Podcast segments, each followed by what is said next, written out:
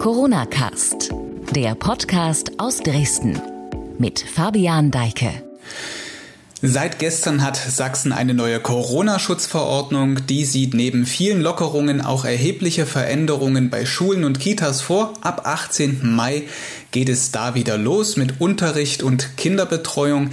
Wie genau und ob das alles sinnvoll ist, darüber rede ich gleich mit Bildungsexpertin Anke Langner von der TU Dresden. Ich bin Fabian Deike, hier ist der Corona-Cast und wir legen los, wie immer, mit aktuellen Meldungen. Das Corona News Update von sächsische.de Leichter Anstieg bei Neuinfektionen. In Sachsen gibt es an diesem Mittwoch im Vergleich zum Vortag 37 neue laborbestätigte Fälle. Damit haben sich seit Ausbruch des Virus 5029 Menschen im Freistaat angesteckt. Die Zahl der Toten steigt um drei weitere Fälle auf nun 193. Deutschlandweit ist das Fallwachstum eher gering und der sogenannte Reproduktionswert laut Robert Koch Institut unter 1 auf exakt 0,94. Es steckt also ein Infizierter weniger als einen anderen Menschen an. Lockerung von Grenzkontrollen. An den deutschen Grenzen zu Frankreich, der Schweiz und Österreich sollen von diesem Samstag an vorsichtig die Kontrollen gelockert werden. Nach dem Plan des Bundesinnenministeriums soll aber erst für den 15. Juni ein vollständiges Ende der Kontrollen an allen Grenzabschnitten eingeführt werden. Gegensätzliche Signale senden derweil Polen und Tschechien. Polen sieht die Gefahr durch den Coronavirus noch immer gegeben und verlängert die Grenzkontrollen bis 12. Juni. Tschechien will gegen gegenwärtig die Grenzen zu Deutschland nicht öffnen. Corona-Warn-App nimmt Form an. Eigentlich sollte die App schon da sein, doch Datenschutzbedenken und technische Fragen haben die deutsche Corona-Warn-App bisher gebremst. Nun gibt es für die App zur Nachverfolgung von Infektionsketten offenbar mehr Klarheit, denn am Mittwochmorgen veröffentlichten Europas größter Softwarekonzern SAP und die Deutsche Telekom auf der Plattform GitHub ein erstes Konzept. GitHub ist die weltweit größte Plattform für die Entwicklung sogenannter Open-Source-Software, also freier Software. Aus den Daten geht hervor, dass die beiden von der Bundesregierung beauftragten Firmen auf das Know-how und den Programmcode von drei vorhandenen Projekten aufsetzen. Unter anderem sind auch Dresdner Forscher daran beteiligt. Die App soll Mitte Juni zur Verfügung stehen. Und noch diese Geschichte. In Dresden ist am Dienstagabend das zweite Corona-Autokino der Stadt eröffnet worden. Zahlreiche Autos fanden sich im Ostra-Gehege nahe der Messe ein. Auf einer 500 Quadratmeter großen Leinwand lief zum Start der Autorennfilm Le Mans 66. Nach Angaben der Betreiber ist die Spielstätte in der Flutrinne das größte temporäre Autokino Ostdeutschlands. Das Programm reicht gegenwärtig bis zum 20. Mai. Geprüft werde auch, ob man Fußballspiele dort übertragen könne. Unsere Reporter haben beide Dresdner Autokinos getestet. Den Vergleich lesen Sie auf sächsische.de. Den Link dazu finden Sie in der Beschreibung dieser Podcast-Folge. Jetzt im Corona-Cast Anke Langner, Professorin am Institut für Erziehungswissenschaften an der TU Dresden. Schön, dass Sie dabei sind. Hallo. Hallo. Wo sind Sie eigentlich gerade, um mal die ganz Corona-typische Frage zu stellen und wie geht es Ihnen? Also danke erstmal der Nachfrage. Mir geht es gut, ich bin gesund und meine Familie ist auch gesund. Ähm, ich befinde mich im Homeoffice äh, verbunden mit digitaler Lehre, Homeschooling und Forschung und so ein bisschen bin ich auch noch Mutter. Und ich bin zu Hause folglich. Also das ist ja schon mal ein 24-Stunden-Job, so dann zu Hause. Ja, das ist durchaus ein 24-Stunden-Job, wie es wahrscheinlich auch vielen anderen äh, Eltern gerade geht. Mhm. Hm, auf jeden Fall. Sie sind Professorin an der TU, haben Sie gerade eben schon gesagt. Hier in Dresden seit gut einem Monat herrscht dort Semesterbetrieb. Bevor wir über Schule reden, will ich einfach mal dazu was fragen. Funktioniert denn alles? Naja, ob das alles funktioniert, aber man kann so sagen, wir haben regulär ja das Semester im Gegensatz zu anderen Universitäten gestartet. Also wir sind ganz normal Anfang April in das Semester gestartet, aber halt vollkommen digital oder mit einem hohen äh, Anteil von digitaler Lehre, weil die gesamte Präsenzlehre ja nicht stattfinden konnte. Ähm, seit äh, einer Woche beginnt die Universität so einzelne, also einzelne Veranstaltungen in Präsenzlehre auch äh, durchzuführen. Also dann, wenn man ein Labor braucht, dann wird es halt ganz ganz schwierig mit, äh, man macht das nur digital. Ähm, ich würde sagen, ähm, es fordert von uns allen ganz neue Kompetenzen. Ähm, also wirklich, wir mussten uns alle relativ schnell auf ein neues Setting einlassen. Ähm, und ähm, das, was aber, glaube ich, momentan an der Universität zu kurz kommt, ist nicht der Lehrbetrieb. Ich glaube, da haben wirklich alle mit ganz viel Kraft versucht, etwas umzusetzen, das für die Studenten auch gut umsetzbar ist, sondern eher also das, was unsere, was unsere andere Baustelle oder unsere andere äh, Säule ist, ist die, die Forschung, weil wir alle mit dem Alltagsgeschäft und den Alltagsaufgaben so ähm, vollumfänglich zu tun haben, damit wir eine gute Lehre umsetzen können. Und das finde ich sehr schade gerade, dass diese, diese Forschung komplett äh, gerade aus, der, aus dem Blick bei vielen, in vielen Bereichen ähm, rückt. Nicht in der Medizin, da sicherlich nicht, aber in anderen Bereichen. Hm. Äh, bei den Erziehungswissenschaften ist es ja nicht so wie beispielsweise in irgendeinem biologischen mhm. Institut oder so, dass man eben ein Labor hat. Das ist ja dann, das ist ja für Sie dann ein bisschen einfacher jetzt, oder? Naja, aber also vielleicht könnte man sogar sagen, wir haben ja auch eine Art Labor mit der Universitätsschule, ähm, nur ein viel, viel sensibleres Labor, als es Biologen haben. Ähm, also das zum einen und zum anderen, wenn wir aus der Erziehungswissenschaft gucken, werden ja gerade so Prozesse, wie sie jetzt passieren. Also Schulen werden wieder geöffnet, Schulen wurden lange Zeit geschlossen. Wie können Kinder lernen? Das sind ja eigentlich ganz interessante Untersuchungsgegenstände, um äh, daraus auch Konsequenzen für die, ähm, für die, die, für den Begleitprozess einer Professionalisierung von Lehrern ähm, leisten zu können. Und das geht natürlich, kommt natürlich vollkommen gerade zu kurz, ähm, weil wir uns eher mit anderen Dingen gerade auseinandersetzen und ja wirklich auch die Universität Universität im Notbetrieb war. Das heißt, äh, äh, Forschung auch nur noch wirklich in ganz minimalen äh, Ansätzen umgesetzt wurde. Auf die gerade angesprochene Universitätsschule kommen wir dann nochmal mhm. zu sprechen. Kommen wir jetzt erstmal zu diesem globalen Thema Schule. Die Landesregierung hat gestern mit ihrer neuen Verordnung ja beschlossen, dass es ab kommenden Montag wieder losgeht. Also es war ja schon seit Freitag bekannt und klar, ja. jetzt ist es auch in einer Gesetzform gegossen. Natürlich geht das Ganze nur mit Hygieneregeln. Sie als Bildungsexpertin erklären Sie mal, welche Belastungen kommen da jetzt auf Schüler ab kommenden Montag zu? Also ich glaube, wir, also diese Belastung müssen wir ja vor allen Dingen auch erstmal betrachten, in dem, was es für Belastung gab in den letzten acht Wochen. Ne? Also wo kommen denn die Kinder gerade her? Sie kommen ja nicht, äh, sie fallen nicht von der Schule in die Schule und in der Schule gelten andere, andere Regeln oder, oder es sind andere Regeln zentral, wie diese Hygieneregeln, sondern die Kinder kommen ja aus einer Situation, wo sie über Wochen kein Kind, keinen anderen Freund äh, sehen durften, nicht mal auf einem Spielplatz, sondern eigentlich so wird mir das bezeichnen, unter bedingt isolierenden Bedingungen gelebt haben. Sie mussten auf einmal Schule allein vollziehen oder mit Unterstützung der Eltern, die nun einfach überhaupt gar keine Professionellen in dem Bereich sind.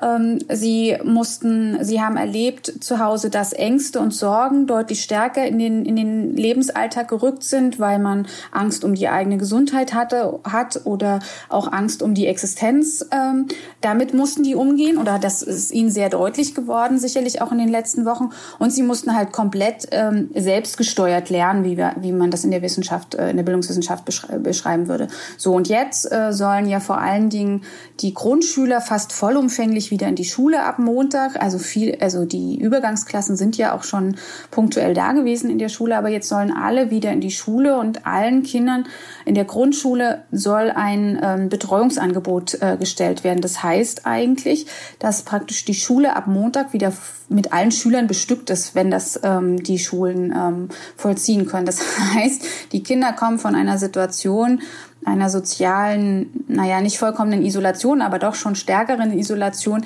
in die Situation, dass sie auf einmal wieder ganz viele Kinder haben, dass sie wieder zurück in eine klassische, also äh, Schule hat ja eine, eine sehr starre Struktur auch, ne? Das hilft, um zu lernen, aber das verhindert auch manchmal das Lernen. Also man muss morgens ähm, in die, äh, in die Schule frühs um sieben oder 7.30 Uhr, je nachdem.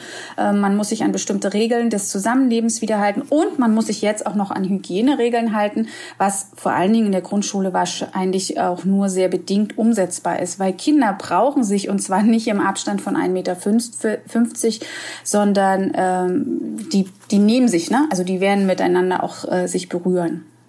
Also ist es so ein bisschen eine Überforderung, die Sie da jetzt sehen für die vor allem kleineren Kinder? Ähm, ich weiß gar nicht, ob sie überfordert sind. Sie werden ihren Möglichkeitsraum nutzen, sagen wir es mal so. Und das okay. wird dann eher schwierig.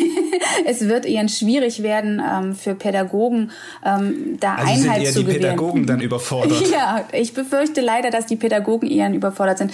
Also ich hoffe, dass es und das waren ja auch äh, in den Ankündigungen des äh, des Kultusministeriums, dass es nicht so ist, dass die Kinder, das war eine der Befürchtungen, die ich am Anfang hatte, dass die Kinder Masken tragen müssen und auch die Lehrer, was für den Lernprozess ganz schwierig ist, ne? wenn sie nur noch das Gesicht anhand der Augen erkennen, weil wir viel auch ähm, gerade alles, was unsere emotionalen äh, Situationen betrifft, machen wir ganz viel mit der Mimik und der Gestik und da brauchen wir die Mimik und Gestik und zwar die volle Mimik und Gestik des anderen mhm. und da wäre so eine Maske äh, schwierig. Jetzt ist aber schon so sehr klar in all den Richtlinien, die rausgegeben worden sind, dass es sehr stark im Ermessen der Lehrerinnen und Lehrer liegt oder der, des Schulleiters und dass ich so, wie ich das bisher wahrgenommen habe, in den Grundschulen eher versucht wird, nicht mit Masken zu arbeiten, auch zwischen mhm. den Kindern nicht. Und dann ist es wirklich eine, dann, dann stehen die Lehrer echt von einer, einer großen Herausforderung. Das muss man wirklich auch so sagen. Welche Sicherheitsregeln gelten jetzt eigentlich konkret dann ab Montag für Lehrer, Erzieher auch in Kitas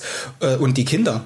Also direkte gibt es ja nicht. Wenn Sie alle Handlungsempfehlungen lesen, sehen Sie immer, dass es in der Verantwortung der jeweiligen Einrichtungsleitung liegt, was es natürlich auch schwierig macht. Das hat Vorteile. So können, können sicherlich Schulen ähm, ihre jeweiligen individuellen Bedingungen äh, nachgehen und praktisch dahingehend auch mit den Eltern arbeiten. Das ist auch ein Vorteil, dass klar gesagt worden ist, dass die Schulleitungen und auch, glaube ich, in der Kita kenne ich mich nicht ganz so gut aus, ähm, schon auch aus ihren Rahmenbedingungen und ihren Ressourcen her bestimmen können, wie dieser Tagesablauf ist. Das ist sicherlich ein Vorteil.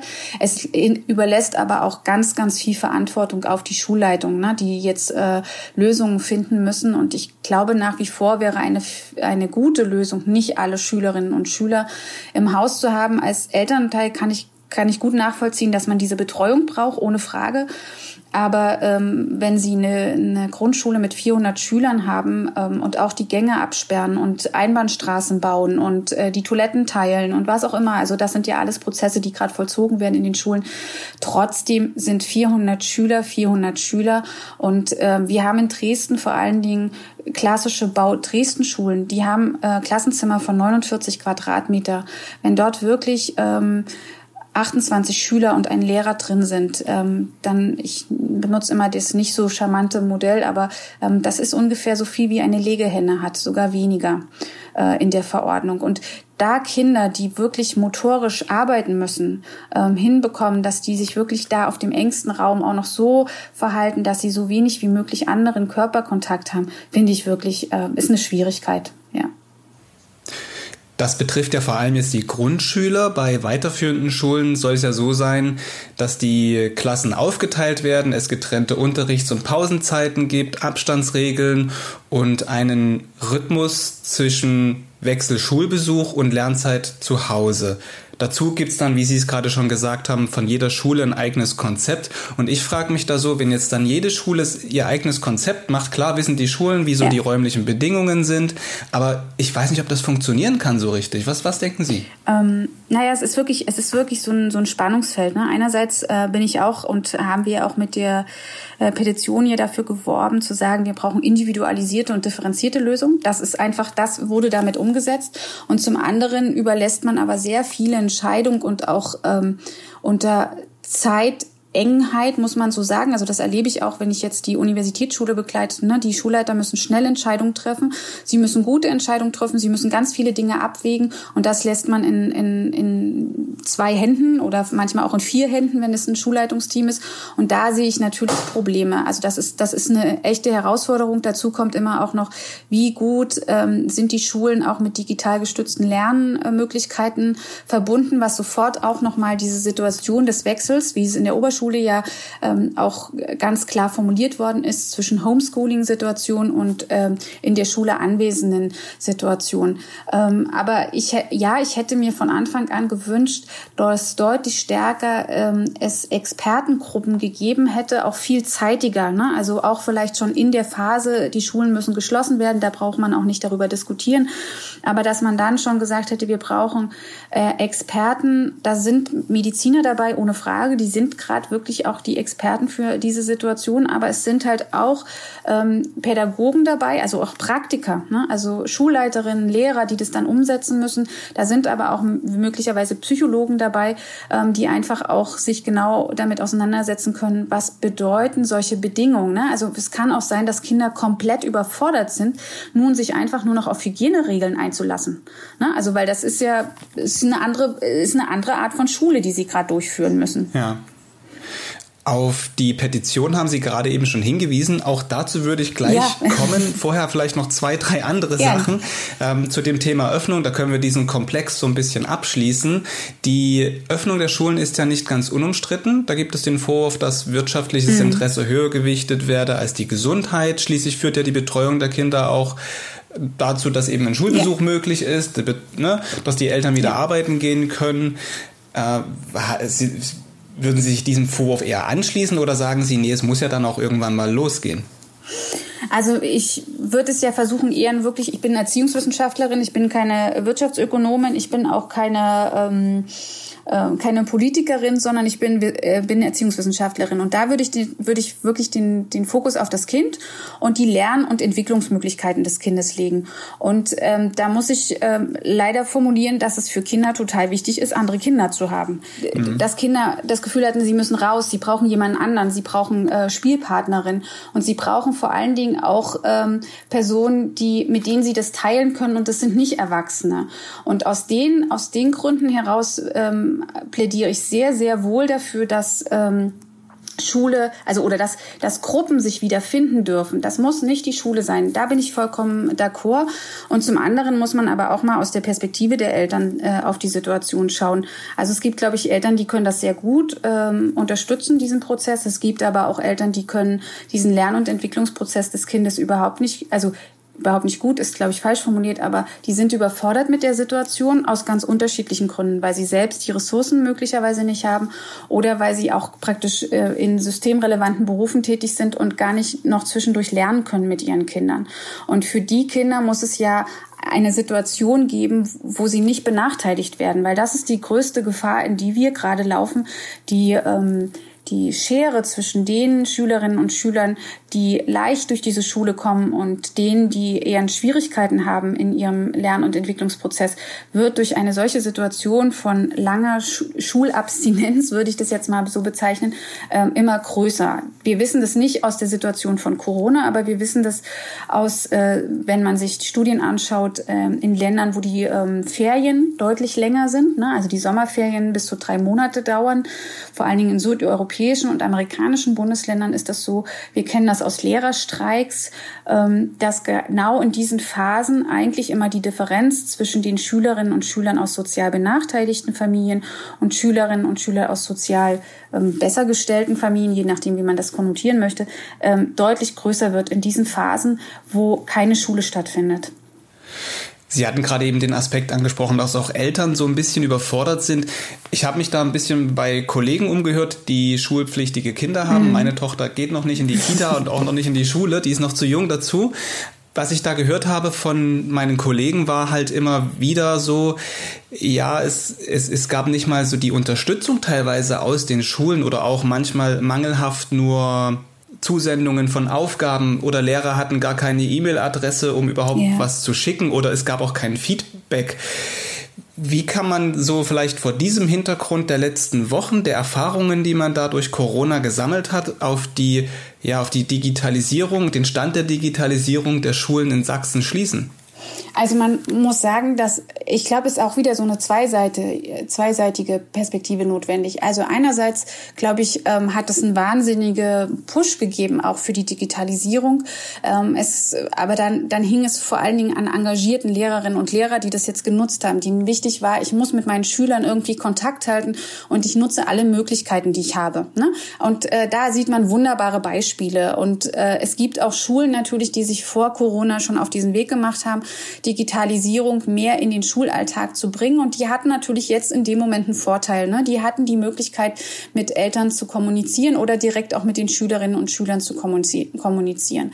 Und es gab aber und gibt viele, viele, viele Schulen äh, in Sachsen, die überhaupt gar keinen aus unterschiedlichsten Gründen, die überhaupt noch nicht sich mit Fragen der Digitalisierung auseinandergesetzt haben.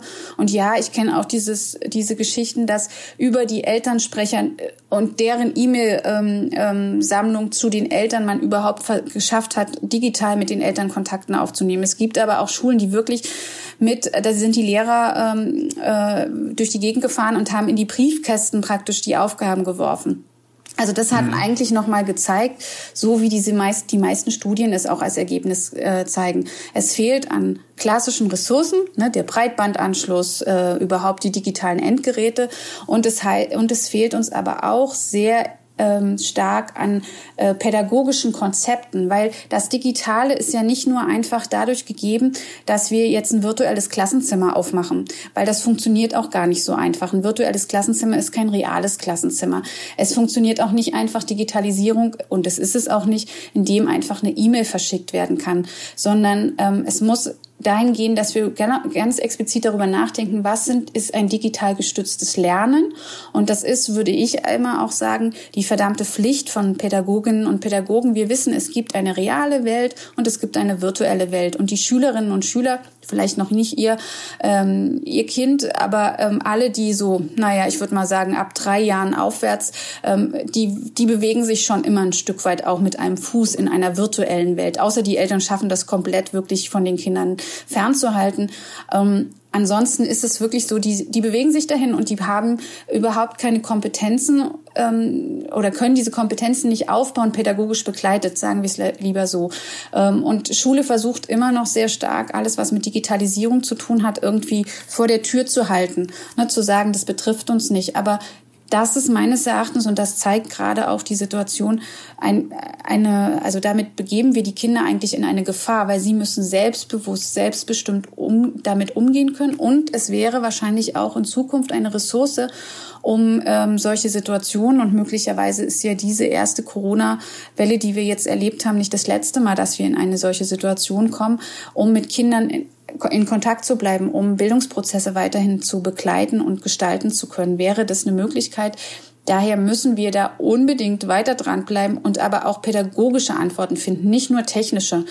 Ähm, zum anderen zeigt es natürlich auch, und ich glaube, das haben weniger, das wird gerade weniger diskutiert. Das sehen wir aber auch. Sie hat mich ja eingangs gefragt, wie, wie kriegt, wie bekommen Sie das in der Universität hin?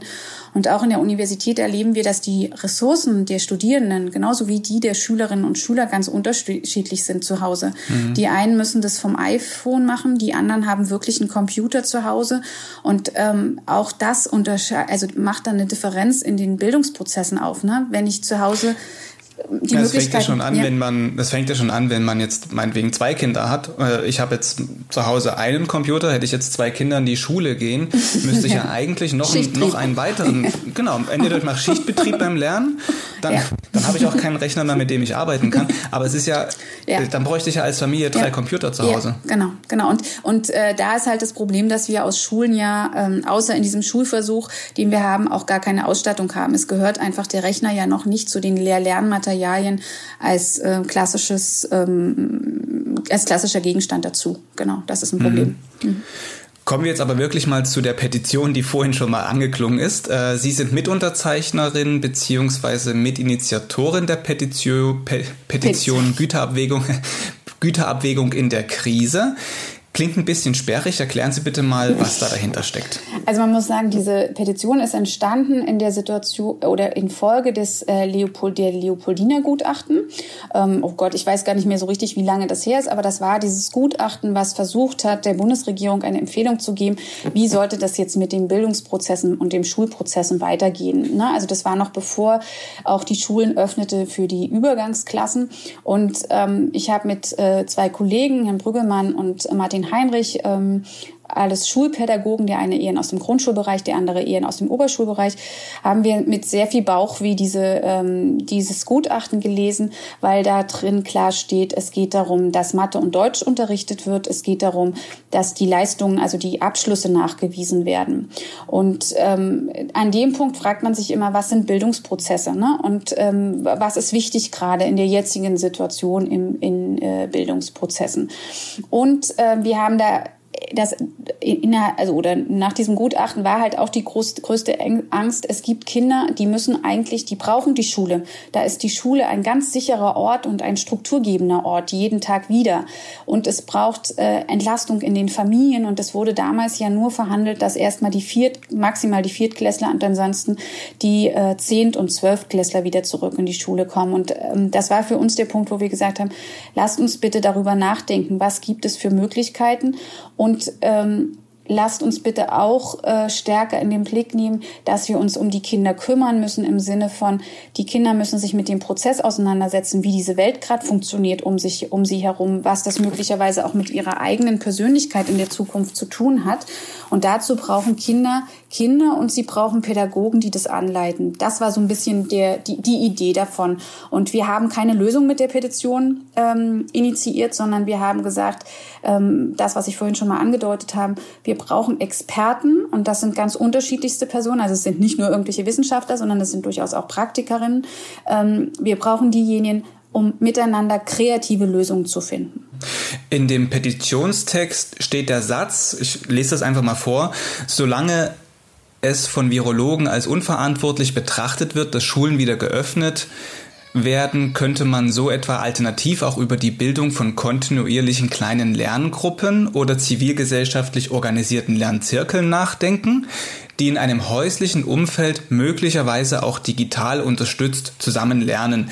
Heißt das Lernen ohne Lehrer und wie würde das denn funktionieren? Genau, also es war wirklich, ähm, also man muss das so ein bisschen ähm, in den Kontext widersetzen. Also es war wirklich zur Situation, als es darum ging, dass man überhaupt nicht, also zumindestens für uns nicht ähm, sichtbar darüber nachdenkt, äh, Kinder wieder in Lern- und Entwicklungsprozessen gemeinsam zu bringen. Und in dem Moment war für uns wichtig zu sagen, okay, wenn die Schule wirklich nicht mehr öffnen kann, das hätte ja, das könnte ja virologisch wirklich eine große Gefahr sein. So wurde es ja auch viele äh, Wochen kommuniziert. Dann möchten wir wenigstens, dass die Möglichkeit besteht, dass Kinder wieder miteinander lernen können, weil das ist ganz wichtig. Mhm. Also die können ganz viel, die die können die Welt sich sehr gut selbst erschließen, ähm, auch ohne ähm, Pädagogen. Ja. Aber sie können es natürlich viel besser, wenn das pädagogisch begleitet ist. Und deswegen war auch unsere Idee nicht zu sagen, ähm, wir lassen jetzt die Kinder sich allein überlassen, sondern ähm, die Lehrer leiten das genauso, wie sie, bis sie das zu dem Zeitpunkt auch gemacht haben. In diesen Einzelsituationen leisten wir die Lehrer das auch weiterhin anleiten. Also es gibt Aufgaben. Noch besser ist viel mehr. Und das ist wirklich ein Problem. Deswegen werden Lehrer irgendwann in diesen Homeschooling-Situationen auch ähm, Nebensache, weil ähm, sie können pädagogisch immer dann gut begleiten, wenn sie die Lebensrealität des Kindes kennen. Und wenn sie aber keinen Kontakt mehr zu den Schülerinnen und Schülern haben, dann können sie sich nur noch ausmalen, wie so eine Lebensrealität gerade aussieht. Ne? Und dann sind die Angebote oder die Aufgaben, die Lehrerinnen und Lehrer unterbreiten, eher, also mehr als es sonst auch schon ist, eher ein Zufallstreffer, ob das funktioniert für die Schülerinnen und Schüler. Und deswegen war unsere Idee zu sagen, einerseits irgendwie ermöglichen, dass Kinder miteinander wieder stärker lernen und zum anderen äh, genau dann überlegen, wie könnten und da, wo die Schulen digital gestützte äh, Instrumente nutzen, könnten ja Lehrer auch darüber noch Kontakt haben. Dort, wo die Lehrer das nicht können, könnten die ja weiter über Aufgaben ähm, auch praktisch mit den Kindern kommunizieren. Mhm.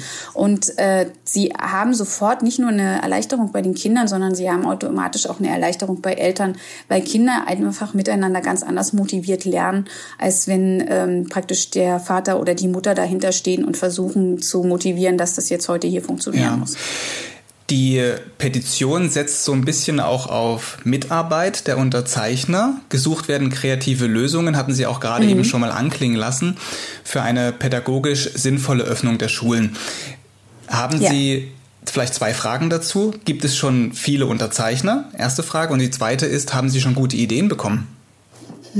Also ich weiß gerade ehrlich gesagt gar nicht, äh, so schlecht bin ich heute vorbereitet, ähm, wie viele Unterzeichner wir inzwischen haben. Es gab irgendwann die Zahl über 4.500, glaube ich.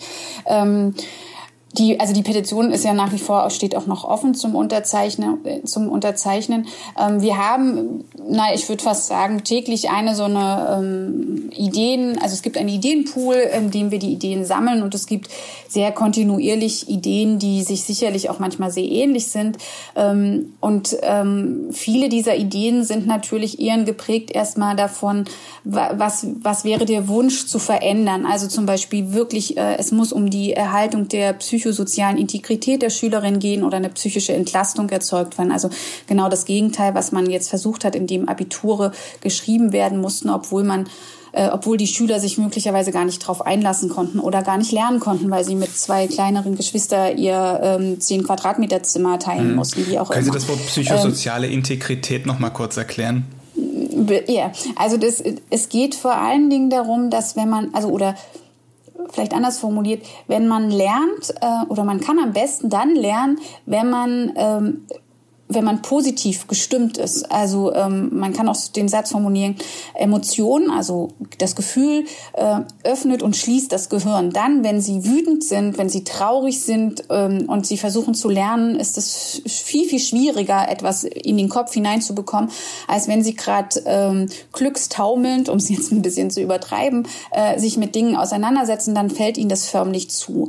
Und ähm, die Situation, in der wir, in denen die Kinder gerade sind, wie viele andere andere Menschen ja auch, nicht nur die Kinder, ist eine Krise. Ähm, die gehören zu Entwicklungsprozessen dazu und die sind in der Regel auch etwas, was gute Potenziale für Entwicklung haben. Aber Krisen muss man sich auch widmen können. Also man muss sich mit sich auseinandersetzen können. Man muss äh, darüber nachdenken, was das für einen bedeutet. Man muss mit anderen Menschen darüber sprechen können. Ich glaube, das können, das können ganz viele nachvollziehen. Wenn sie mit sich nicht mehr klarkommen oder mit einer Lebenssituation, dann suchen sie automatisch Freunde, mit denen sie darüber reden können. Das führt zu einer Entlastungssituation. Wenn sie in dem Moment, ähm, in dem sie belastet sind, weil sie nicht mehr wissen, wie wie sie möglicherweise ihr Leben weiter vollziehen wollen oder wie es in diesem Lebensbereich weitergeht für sie. Ähm, und sie versuchen das weg, also zu verdrängen, kommt es irgendwann wieder oder es blockiert sie komplett auch. Ne? Also Burnouts äh, sind auch solche am Ende kumulierte äh, psychische Belastungssituationen. Und bei Kindern ist das alles noch, und das, das sieht man sehr wohl, die Kinder bekommen das sehr bewusst mit, auch wenn Eltern nicht offen darüber reden wollen. Sie finden aber manchmal ja nicht die gleichen Worte sondern das, deswegen helfen andere Gleichaltrige, äh, über Dinge zu reden. Und ähm, das kommt in der Schule meistens zu kurz. Und das war auch in diesem Leopoldina-Gutachten. Da ging es darum, dass man Mathe und Deutsch lernt und nicht darüber, ähm, nicht darum, dass man miteinander darüber redet, was das Corona bedeutet für einen, für einen selbst in der Lebensrealität, vielleicht auch für diese Gesellschaft bedeutet.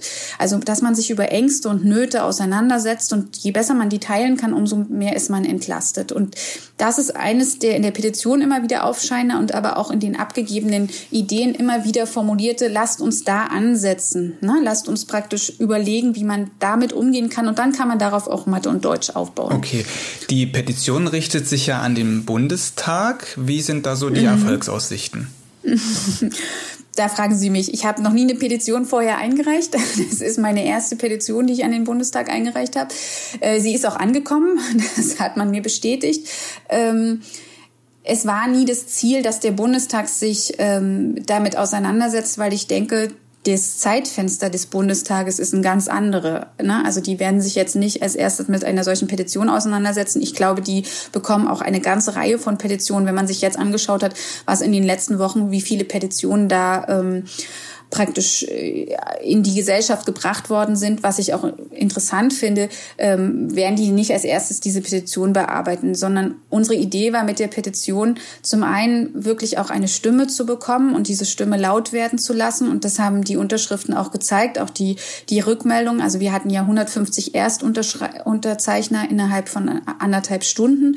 Das äh, waren vor allen Dingen äh, Schulleiter, Lehrer, aber auch Wissenschaftskollegen, die gesagt haben, wir müssen den Kindern eine Stimme geben. Die kommen hier komplett nicht vor. Also so war das ja einfach auch. Ne? Es ging immer um Gesundheitsrisiken und die Kinder würden so zu epidemiologischen Risikofaktoren erklärt. Ähm, und äh, wir haben, diese Petition war, die Idee der Petition war auch immer zu sagen, lasst uns miteinander denken und reden, ne? weil es wird, es ist ja nicht eine Petition für die eine Entscheidung. Ganz anderes Thema hatten wir vorhin auch schon mal ganz kurz anklingen lassen, die Universitätsschule in Dresden. Das ja. ist ein, genau, das ist jetzt Ihr Projekt, also neben der Petition, aber das ist ja wirklich jetzt Ihr Projekt. Sie haben diese Universitätsschule initiiert und leiten dieses Forschungsprojekt auch. Es ist ein gemeinsames Projekt mit der Landeshauptstadt Dresden und es läuft ja aktuell das erste offizielle Jahr für die Schule. Dieses erste Schuljahr hätten Sie sich doch auch ein bisschen anders vorgestellt, oder? Definitiv. Das hätte ich mir vollkommen anders vorgestellt. Wobei man aber auch sagen muss, ähm, wir sind ja, Menschen sind ja, rennen ja auch gut, immer auch was Positiven abzugewinnen, auch schwierigen Situationen. Ähm, ich würde jetzt immer formulieren, ich bin froh, dass wir wenigstens im ersten Jahr sind und nicht im nullten. Das wäre noch schwieriger. Also wenn wir erst dieses Jahr starten würden. Ähm, mhm. Und zum anderen muss man ganz ehrlich sagen, ähm, so schwierig wie die Situation ist äh, gerade und natürlich hätten wir uns mehr Vorlauf für eine solche Situation gewünscht. Aber Krisen kann man sich halt meistens nicht aussuchen, ist halt im Leben auch so, ähm, im eigenen. Ähm, es ist so, dass äh, dass diese junge Pflanze sich ganz schön gut schlägt in der jetzigen Situation. Und das hat vor allen Dingen natürlich auch was mit wahnsinnig engagierten Lehrerinnen und Lehrern, äh, die in dieser Schule tätig sind, äh, zu tun und mit ganz geduldigen und sehr ähm, vertrauensschenkenden Eltern. Denn ich glaube, für die beiden äh, Personengruppen ist es eigentlich am schwierigsten. Ähm, für die Schüler funktioniert das, glaube ich, alles sehr gut. Und für die funktioniert auch der Schulversuch. Und dann ist, ist es eher sogar für sie ein Vorteil, gerade ähm, in dem Schulversuch zu sein, weil sie ähm, ganz viel äh, über den digital gestützte äh, Plattform Kontakt zu ihren Schülerinnen, Mitschülerinnen haben. Für die ist es äh, gar, gar nicht so eine dramatische die Universitätsschule stellt sich klar der Digitalisierung, heißt es auch auf den ähm, Internetseiten, dazugehörigen Internetseiten und den damit verbundenen Fragen und Herausforderungen. Hat das in der aktuellen Corona-Zeit auch jetzt alles reibungslos so geklappt, wie man sich das vorstellt? Na, nein, also dafür war es wirklich zu jung. Ne? Also wir ähm, bauen schon täglich, also das war auch so geplant, dass wir das über mindestens zwei, drei Jahre immer weiter anpassen. Und dazu kam natürlich Corona deutlich zu zeitig. Gleichzeitig ähm, hat es dann auch immer, wie man sagt immer, es ist so eine Art Stresstest. Ne? Ähm, und den haben wir natürlich jetzt im besonderen Maße gehabt und konnten das auch benutzen, um bestimmte Dinge auch nochmal dynamischer und viel, viel schneller anzupassen. Was äh, diese Krise auch gezeigt hat, und das war auch immer ähm, die Formulierung äh, der äh, zu dem digital gestützten der Universitätsschule, es hat einmal mehr, und das finde ich, finde, sieht man auch wunderbar in der Hochschule, also in der, an der TU Dresden, das Digitale kann immer nur überbrücken. Das Digitale kann das Soziale nie, nie wirklich ersetzen. Und ähm, das sieht man jetzt auch. Deswegen freuen sich auch alle Schülerinnen der Universitätsschule, irgendwann sich demnächst hoffentlich wiedersehen zu können. Aber ähm, ansonsten ist es schon so, dass, äh, dass wir ganz vieles damit kompensieren konnten, sicherlich auch mehr als andere Schulen. Und wir natürlich auch mit dem Datenschutzkonzept, was diese Schule, das, was, der, was diese Schule über diese über das diese Schule verfügt, was äh, an, an anderen Schulen gar nicht so gang und gäbe ist, äh, nochmal andere Möglichkeiten hat, auch digitale Tools zu nutzen. Das ist nämlich ein wirkliches Problem, was man bisher noch gar nicht so bearbeitet hat mit diesem Datenschutz. Vor dem Hintergrund der Erfahrungen, die Sie jetzt in dieser Universitätsschule gesammelt haben und vielleicht andere Schulen sammeln und Sie davon mitbekommen haben, was kann aus der derzeitigen Krise so für den Gesamtkomplex Schule gelernt werden? Also als Wissenschaftlerin würde ich als erstes mal sagen, ich würde mir wünschen, dass ich viel, viel mehr jetzt gerade mitnehmen könnte. Ne? Also ich, ähm, ich habe keine belastbaren Daten. Eigentlich ist die Situation gerade von den Lehrerinnen und Lehrern, egal ob Universitätsschule oder nicht Universitätsschule, ähm, dieses, diese digitalen äh, Elemente nochmal zu, zu analysieren. Und das müssten wir unbedingt tun, weil so könnten wir ähm, ganz genau aus dem, was die Praxis gerade getan hat, die letzten acht Wochen, auch mit digital gestützten äh, Elementen, daraus lernen und Ableitungen für alle Lehrerinnen und Lehrer ähm, schaffen. Weil ähm, das, was gerade äh, vollzogen wurde, ist ja der Versuch, dass das dass der sonst alltägliche Lehr-Lernprozess, der in Schule stattfindet, auf einmal digital gestützt statt, stattfinden musste. Und davon, dafür gibt es ja überhaupt gar keine Erfahrung, gleich gar nicht in diesem, ne, wir springen von der einen Seite auf die andere Seite. Und äh, da würde ich mir ganz viel wünschen, dass wir das viel, viel mehr analysieren könnten und mit den Lehrern, die das jetzt auch praktisch für sich so vollzogen haben mit dem Digitalen, ähm, nochmal äh, reflektieren könnten, um davon dann auch Ableitungen äh, zu vollziehen. Ich denke, eins der wichtigen ist, ähm, also eine der wichtigsten Erkenntnisse ist, ist, ist auch das, was wir leider schon vorher wussten. Wir sind zu, zu schwach aufgestellt und ähm, die Universitätsschule hat gezeigt, ich brauche pädagogische Konzepte, die ähm, dieses digital gestützte auch vorbereiten. Also da sind die Schülerinnen und Schüler der Universitätsschule, glaube ich, im Vorteil gewesen, weil sie einen selbstgesteuerten Lernprozess deutlich stärker vorher schon mal erahnt haben. Sagen Sie es mir so, wir haben das in den, in den acht Monaten nicht geschafft, das aufzubauen mit allen Schülerinnen und Schülern. Aber das müssen, dazu müssen die befähigt sein. Und sie müssen auch befähigt sein, sich dann mit dem digitalen Gerät, weil der, der, wir hatten das ja vorhin auch, selbst wenn sie nur einen Computer zu Hause haben, kann der Vater oder die Mutter ja nicht die ganze Zeit daneben stehen und gucken, was das Kind da in dieser digitalen Welt auch tut, weil den Computer können sie ja nicht nur auf die Word, äh, auf das Word-Programm jetzt öffnen. Ähm, und auch das muss angebahnt werden in Schule. Da hat Schule eine, eine große Verantwortung und ich denke, da ähm, haben wir einen sehr, sehr großen Nachholbedarf und brauchen auch vor allen Dingen kreative Lösungen, wie wir ähm, das so hinbekommen, dass das in der Schulpraxis parallel wächst. Ne? Sie können ja nicht sagen, okay, wir nehmen jetzt alle, Schule, äh, alle Lehrer raus und jetzt kriegen die erstmal eine Fortbildung. Zudem wissen wir gar nicht, was wir da gut fortbilden, sondern wir müssen das wirklich in einem so einem praxisentwicklungsbegleitenden Prozess machen. Das würde ich mir sehr, sehr wünschen für alle. Mhm. Und das Ganze dann auch so gestalten, dass Digitalisierung ein zusätzliches Element zu den sozialen Kontakten sind. Wenn ich es jetzt so richtig verstanden ja, habe, würde ich das mal so richtig. zusammenfassen. Anke Dann. Langner, vielen, vielen Dank, dass Sie sich heute hier Zeit genommen haben für unseren Podcast. Ja, ich danke Ihnen für die Einladung. Und viel erzählt und erklärt haben zum Thema Schule, Digitalisierung und auch vielleicht auch Schule der Zukunft, wie es mal aussehen kann, was wir aus der Krise lernen können. Dafür herzlichen Dank.